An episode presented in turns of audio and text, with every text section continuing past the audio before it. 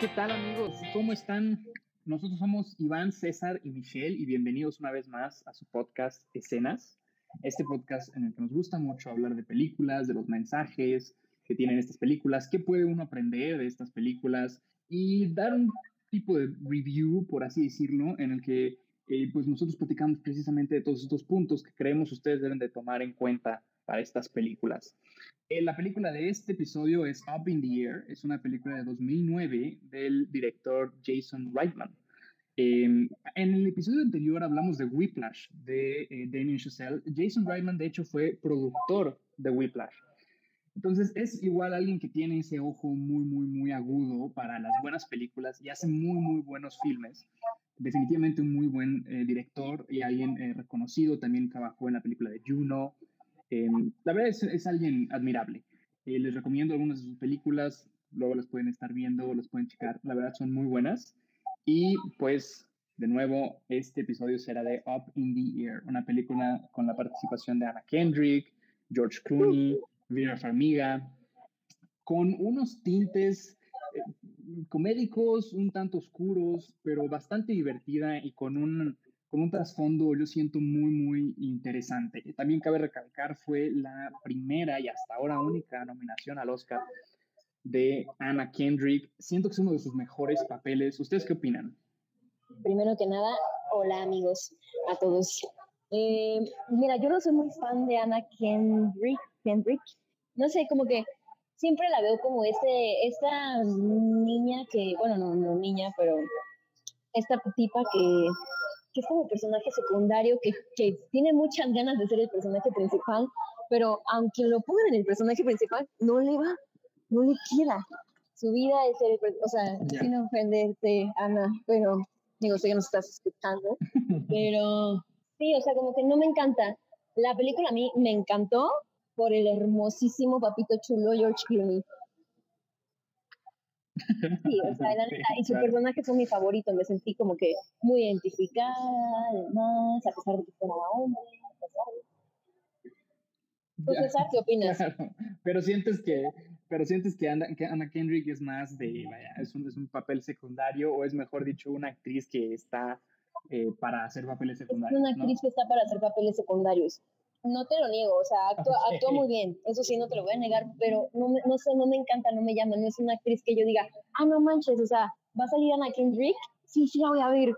Eh, o sea, vimos esta película porque Iván nos recomendó la película y la neta es que sí es muy buena, veanla, no se van a arrepentir, en caso una escena que no me encantó, que se me hizo lenta, pero ¿tú qué opinas, César, de la peli de Anna Kendrick, hermosísimo, poquito chulo, George Bueno, Em, empezando con Anna Kendrick, em, no quiero sonar a, un hater, pero estoy de acuerdo con Michelle.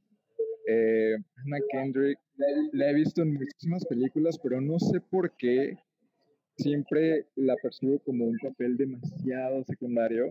En esta ocasión, eh, creo que tú, ya, tú y yo ya habíamos hablado acerca de esa película y tú me mencionaste que si veía la película iba a encontrar una escena donde ella básicamente brilló por unos segundos y te das cuenta del potencial que tiene. Y creo que sé a qué escena te refieres, creo que sí la logré percibir, porque sí fueron unos cuantos segundos en los que te quedas impactado por, por la gesticulación que hace. Incluso no tiene líneas, me parece, y, como que, ¿qué está pasando? Pero, eh, entonces, la verdad es que la película, a pesar de que tiene más líneas, o sea, sí es un papel pues muy presente, creo que dejar de verla como Anna Kendrick, y Anna Kendrick es pues, como un, extra, es como, como la cereza del o sea, no va, ya, oh, quiero la cereza, les quiero el pastel, pero qué padre que traiga cerezas.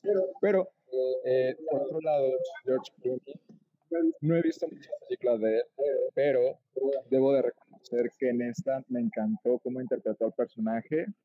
También eh, siento que el guion de la película es muy inteligente en el sentido en el que puede hacer que cualquiera se siente identificado con el personaje.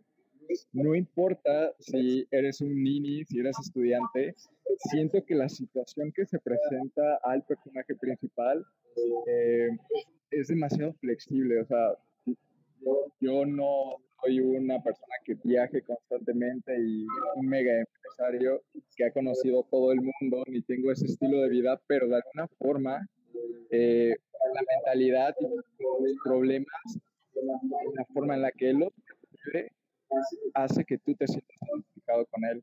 Creo que eso es algo muy inteligente de parte del director o del, del escritor de la película. Eso me gustó. Claro. Y te hace conectar. Eh, eso, eso es muy eh, de haters. La verdad, son No. haters ustedes. No.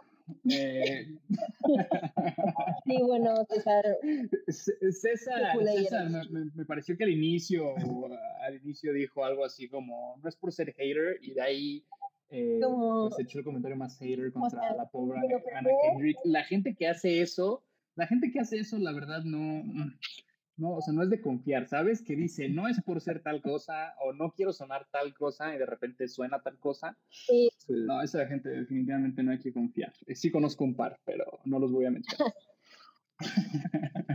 no, pero Pero, eh, dime, dime. no, yo también concuerdo mucho con César, pero eso sí, creo que no todos se pueden sentir identificados. No todos, o sea, porque, o sea, si lo pones en, ¿Que con ser haters? No, no, no todos con, con el personaje de George Clooney, que ahorita vamos a platicar más Ah. de esto, y al final les vamos a dar recomendaciones de quiénes, a quiénes sí les queda esta peli y a quiénes no, quiénes van a estar más identificados con el personaje de Anna y quiénes van a estar más identificados con el personaje de George, porque sí son polos opuestos. Y creo que Anna, o sea, por eso es esencial en la película, porque es como literalmente, este, pues la parte contraria de todo lo que es el personaje principal.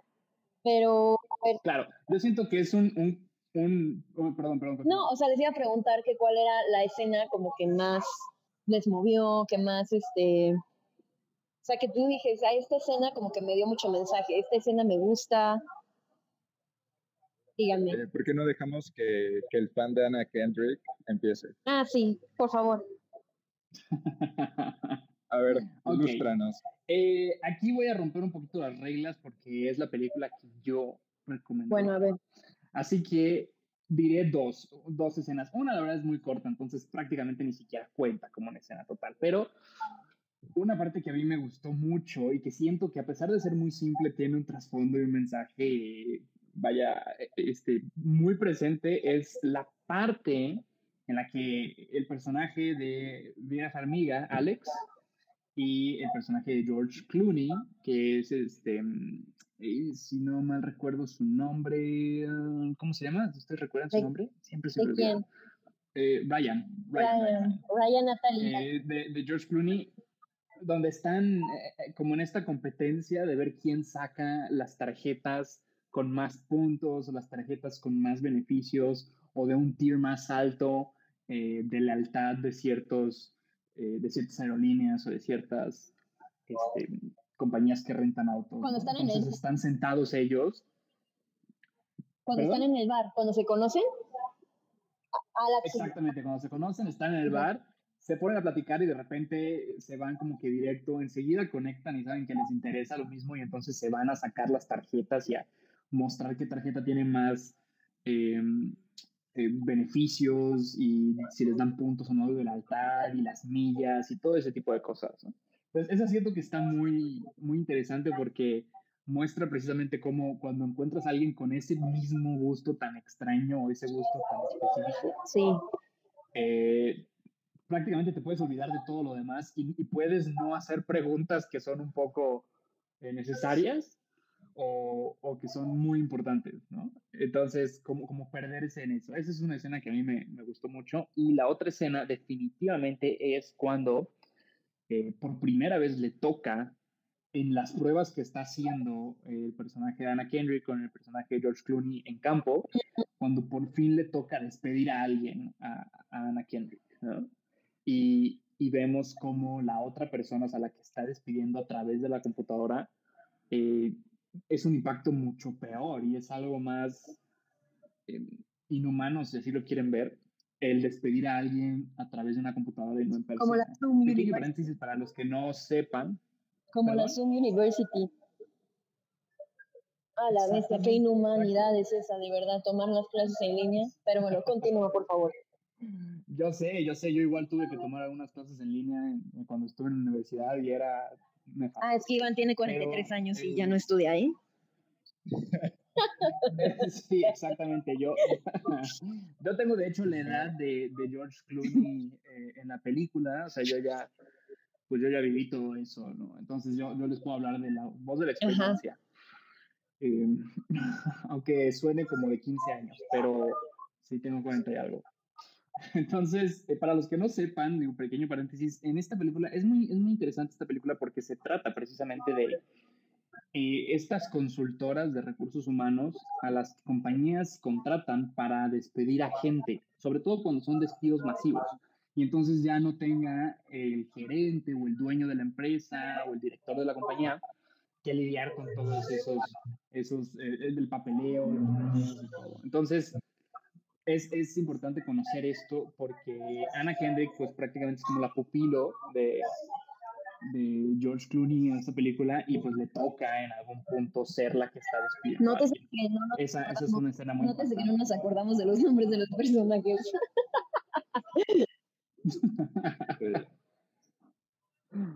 ok, y entonces ustedes, ¿qué tal? ¿Cuál fue la escena que más les gustó?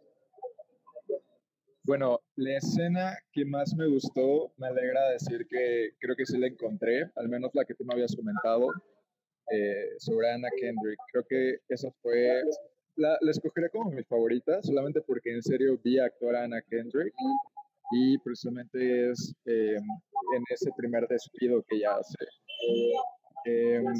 Te decía, las líneas son muy escasas, igual no habla tanto y creo que es, es- tiene un gran impacto de una forma visual. O sea, la forma en la que ella gesticula y se que tiene terror, creo que es una de las mejores escenas de la película.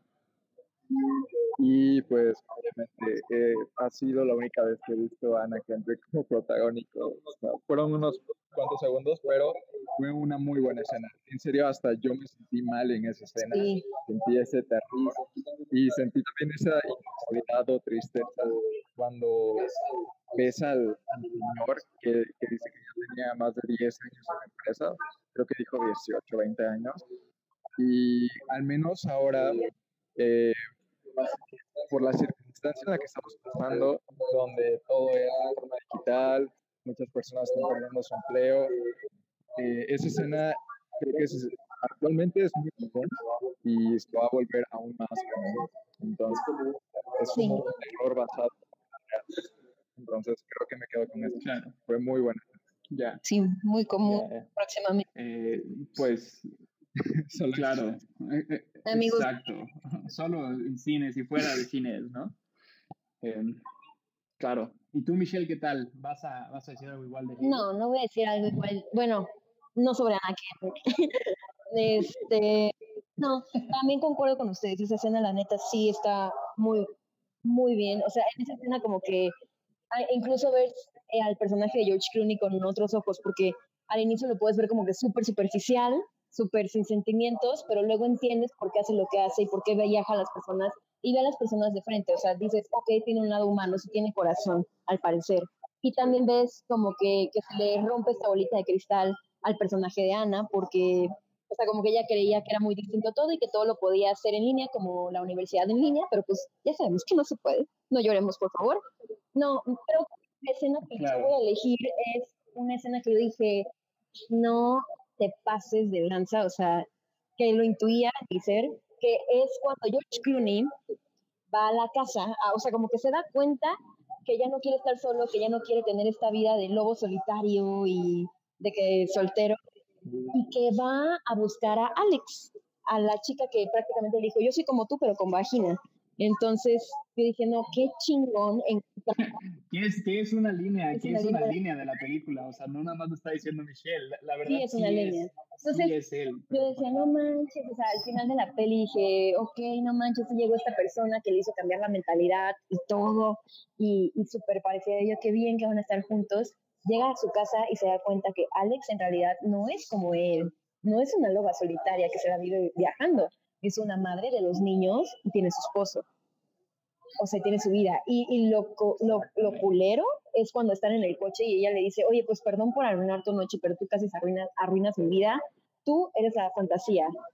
Y en ese momento, o sea, yo sentí... Claro, era la aventura. Exactamente. Y yo sentí horrible por el personaje de George Clooney porque dije, no manches, o sea, lo dejó todo. Cambió su mentalidad, o sea, al punto de que ya no podía dar las conferencias de coaching, de life coaching que daba, porque cambió por completo su mentalidad, ya no creía en ese mensaje por, por ella, o sea, como que dijo, no, voy a irme a buscarla, ya no quiero estar solo.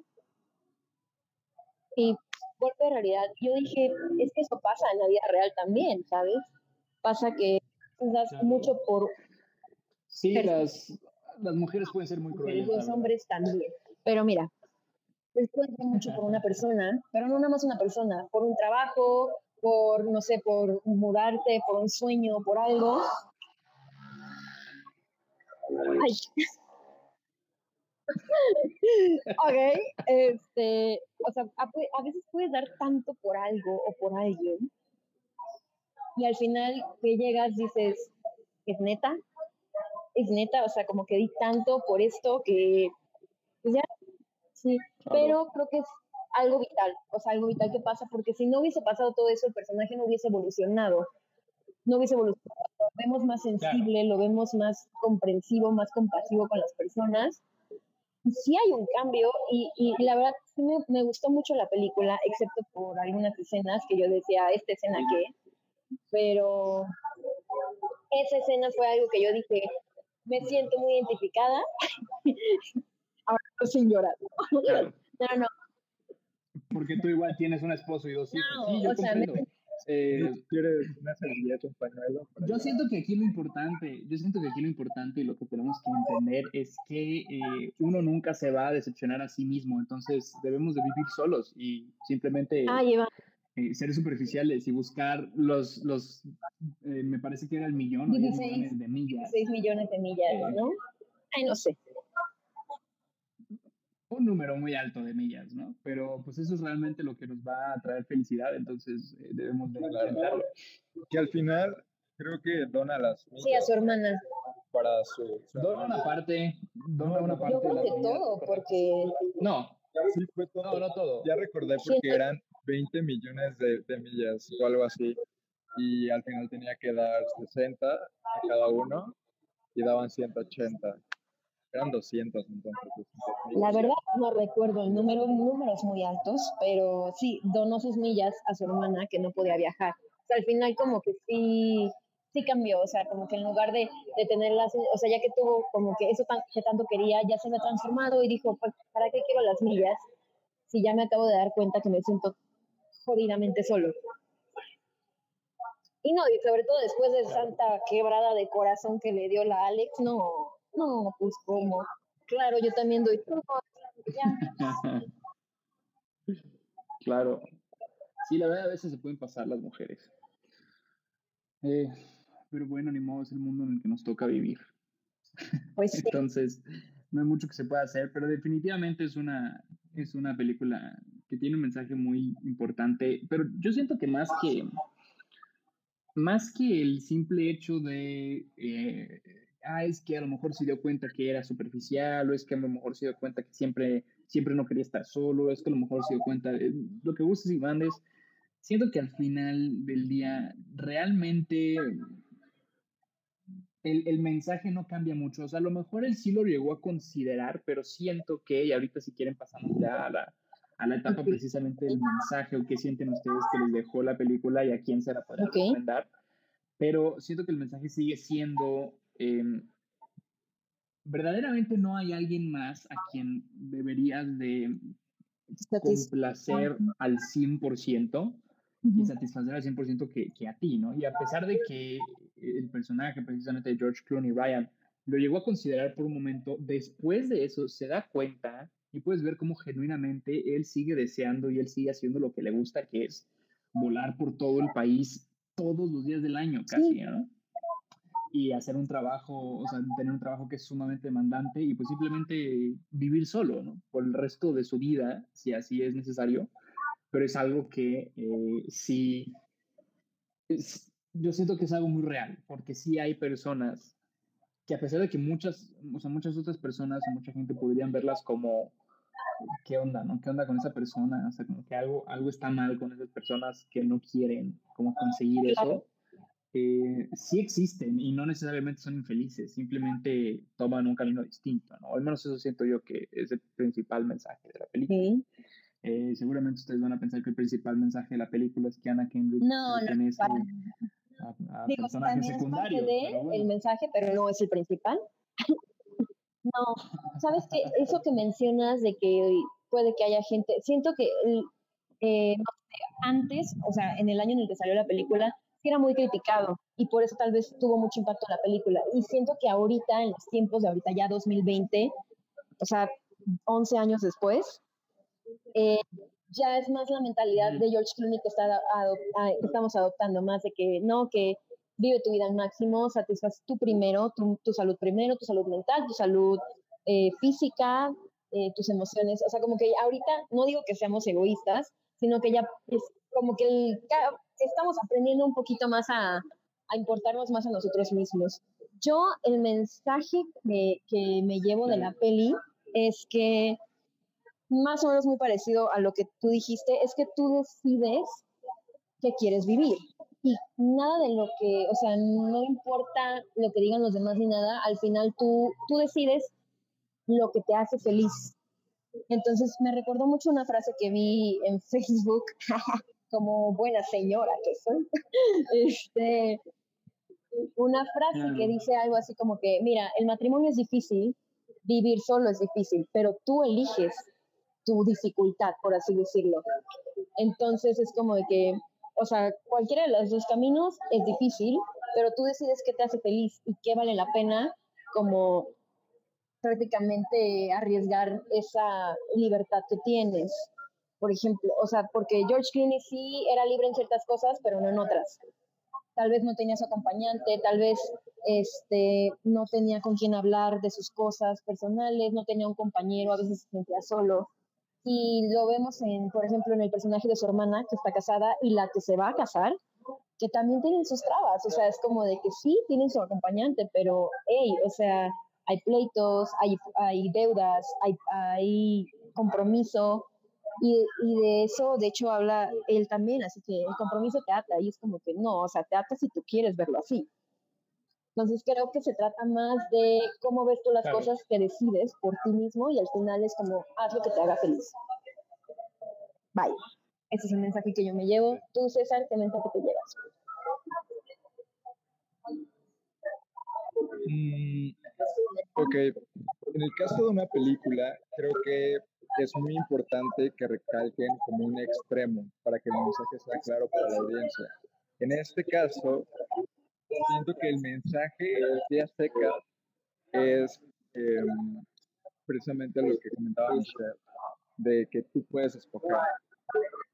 No hay bueno ni malo, solamente tú puedes escoger. En el caso del personaje de George Clooney, em, se ve que fracasa cuando intenta cambiar de decisión, pero recordemos que es una película y solamente dura dos horas. Entonces, solamente te muestran ese punto en el que él se equivoca y donde él quiere cambiar, eh, pasa esta circunstancia que, que le pega de una forma muy fuerte y se ve que él como que intenta retomar lo que hacía por el trabajo y los viajes, pero eso no quiere decir que realmente él no quería encontrar a alguien o eso es lo que yo entiendo, porque si ya había dejado esa vida de, viajes por intentar algo con alguien, quiere decir que probablemente él estaba abierto a buscar a una persona.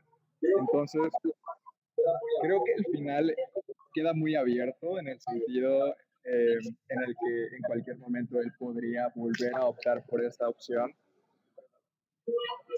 ¿Se escuchó eso? Este, no, ok. Este, y, y rayos, ¿en qué estaba? Perdón. Estoy temblando por, el café. pero bueno. Son las drogas, este, perdón, perdón, sí, las drogas. Eh, bueno, ah, ajá, te decía que siento que el mensaje de la película, si lo ves a te va a decir algo como que busca eh, tu bien, lo cual, como decía Michelle, actualmente ya le estamos dando más valor. Creo que antes se satanizaba mucho ese, ese aspecto de que es que eres un egoísta o tienes que ir y buscar una pareja para hacer un matrimonio y, tener hijos, una casa y un perro. Actualmente, por suerte, ya nos dimos cuenta que eso no es bueno y tampoco es malo. Entonces, como decía Michelle, tú decides y cualquiera de las dos opciones te trae problemas. Un ejemplo es, por ejemplo, un ejemplo, un ejemplo es el caso de su hermana, que se ve que tiene dificultades, incluso tuvo que intervenir. Y en ese speech que le dio al futuro esposo, siento que ni siquiera él se lo terminó de creer, lo cual me pareció un detalle muy, eh, muy bueno, demasiado real, porque creo que para ese punto él todavía no se lo creía al 100. Ya después, cuando toma la decisión de ir a buscar a, a, la señora. Ay, no está tan señora. este. No, ella tenía 34. Lo dice, lo dice, ah. lo dice Michelle. No, tengo 20, 24, ya voy a cumplir la siguiente semana. Bueno, ya, continuamos. ¿En serio? Amiga cumpleañera. sí, por sí. Ahí la felicitan. Y em, pues eso, me gustó, me gustó mucho el mensaje. Siento que está a una interpretación muy abierta. Si en serio te pones a pensar las circunstancias de, de, lo que pasó el protagonista, pero creo que el objetivo del director cuando salió la película era precisamente eh, como ir en contra de lo que se establecía en esa época, que era, pues como ya lo dije, lo tradicional. Y me gustó, me gustó mucho, me gustó mucho porque envejecía de una buena forma la película y actualmente pues adapta muy bien a esta época, entonces está súper. Bueno. Sí, la verdad sí se adapta muy bien. Creo que, o sea, creo que yo la puedo recomendar. Bueno, ya voy a saltar las recomendaciones, perdón, una disculpita. Pero yo, o sea, creo que, o sea, la puede ver cualquier persona que, que sea ahorita de, de, la época, ¿no? Este, si quieren pasar un buen rato. Eh, la verdad, la película no está nada pesada. Eh, yo la vi con mis roomies, a mis roomies le gustaron bastante. Y es esas películas que yo jamás en la vida hubiese visto, o sea, si Iván no me la decía, porque es súper desapercibida por Anna Kendrick. Eh, es una película muy entretenida y creo que yo se la recomendaría a personas que están muy aferradas, que están muy aferradas a, a tener este plan de vida de que es que si no me caso a tal edad, es que si no consigo trabajo a tal edad, es que si no me salgo de casa a mis papás, vean la película para que se relajen un poco, se relajen un poco y entiendan que pues no toda la vida son planes y que los planes que hagas no, no van a salir al 100. Eso nos enseñó nuestro querido tío el coronavirus. Entonces, pues, vean la peli para que se despensen un poco. ¿Ustedes a quiénes se la recomiendan? Yo se la recomiendo a las personas que, que sientan, aparte de lo, que mencionas, o sea, sienten como, como contemporáneas, que sientan que eh, de alguna manera están, no sé, les está faltando algo o que se están tardando para algo, ¿sabes? O sea, que tienen esa ansiedad de decir, oye, ¿sabes qué? Ya me estoy tardando para conseguir el trabajo que quería, o ya me estoy tardando para eh, conseguir a, alguien que sí me quiera, ¿no? o sea, eh, todas estas, estas personas que podrían tener esa ansiedad, precisamente hay que ver la película porque pone muy en contexto o el contraste de eh, las personas de un lado y de otro, entiéndase eh, la vieja guardia y la nueva guardia, y también em, las personas a las que les toca dar la noticia, a las personas a las que les toca recibir la noticia, la mala noticia, ¿no? Entonces, siento que eso es muy importante en esta película, me gustó mucho. Entonces, yo se le recomendaría eso. O sea, personas que tengan ansiedad, así como que, oye, me estoy tardando por hacer tal cosa, o me estoy tardando por conseguir tal cosa, ¿no? Ok. Bueno, en mi caso, yo se la recomendaría a jóvenes mayores de 20 años creo que es como una edad increíble para ver esta película. No sé si se la podría recomendar a esos jóvenes de 20 años dentro de unos 10 años, porque como les decía, las tendencias creo que están cambiando y creo que actualmente, por suerte, las personas están eh, viendo que tienen muchas opciones que elegir. No necesariamente tienen que vivir con estos estigmas de hace 10, 30 años que implicaron nuestros padres de ir, buscar este, una familia, un matrimonio. Creo que poco a poco eso se va a ir desapareciendo, pero creo que estamos en el momento perfecto para ver esta película, al menos todos los jóvenes de 20 años en adelante, que sepan que pueden escoger, que cualquier decisión es una buena decisión, es experiencia al final, y pues todo tiene sus pros y sus contras. Así que sí la recomendaría y es una gran película. Creo que cualquier persona que se encuentre en crisis ahorita después del coronavirus la puede ver para relajarse. La verdad. Exacto. Exactamente. Perfecto, pues eh, de nuevo, la verdad les recomiendo mucho esta película, es muy buena. Eh, espero que la vean y si la ven, nos gustaría mucho saber qué es lo que ustedes opinan de los personajes, conocer eh, si concuerdan o no con nosotros. Eh, no nos sorprendería que no que ustedes no concuerden con César, muy poca gente concuerda con César. Entonces, hoy yo eh, sí, hoy yo sí concuerdo con él en cuanto a lo de Ana Kendrick. Amén por Ana. Claro, porque son haters ustedes. Pero definitivamente les recomendamos mucho. Y sí, o sea, todas esas personas siento que es una película que cualquier persona puede ver realmente. O sea, ya al final de, de ello, cualquier persona puede ver esta película y comprenderla, a menos que seas un niño, ¿verdad? Si, si es un niño, pues no, obviamente no, no comprendería todo esto. Pero como bien dice César, para incluso algunos adolescentes, algunos adolescentes o personas ya mayores de 20 años, eh, es una película que como que ayuda mucho a, a ver esa, a sopesar, ¿no? A ver y a, sopesar esas prioridades en la vida. Entonces, eh, pues espero que les haya gustado mucho el podcast y espero que eh, se animen a verla y nos avisen qué onda. yo soy Iván. Eh, nos vemos a la pues, próxima, compañeros. ¿Qué onda con tu despedida? Bueno, amigos, yo, pues yo soy Michelle, yo soy Michelle. con gusto. Este, pues nada, nada más este, lo mismo, Iván, espero que vean la película, espero que la disfruten muchísimo, tanto como nosotros. Este, igual espero que, que concuerdan o no concuerdan, también nos pueden este, seguir en nuestras redes, escribirnos por ahí, decir, oye, lo que dijiste Ana Kenrick no me pareció, o totalmente de acuerdo.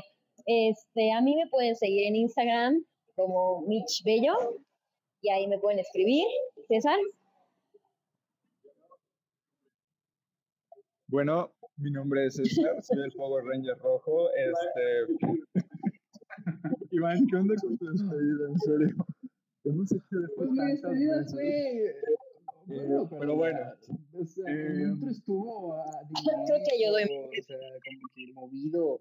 Además me estoy tratando de, me estoy tratando de, de, apurar porque Michelle siempre se tarda del tiempo. La verdad es que a Michelle no le gusta. No, es eso, o sea. Entonces, o sea. Por favor, César, continúa. Ok. Eh, como les decía, pueden encontrarme en Instagram como CSAR009, súper complicado de nombre. Y pues vamos a estar al pendiente de sus mensajes. Tenemos mail. Así ah, tenemos. Sabían. Pueden, si quieren. Yo sí sabía que tenía mail. ¿Eh? Gracias, sí. Eh, pueden escribirnos al mail de eh, escenaspodcast.com y yo voy a estar revisando esos mensajes, así que eh, si quieren escribir, voy a estar al pendiente. ¿vale? Ok, pues. Genial. Perfecto. Muy buena adición para la, para la comunicación con la audiencia.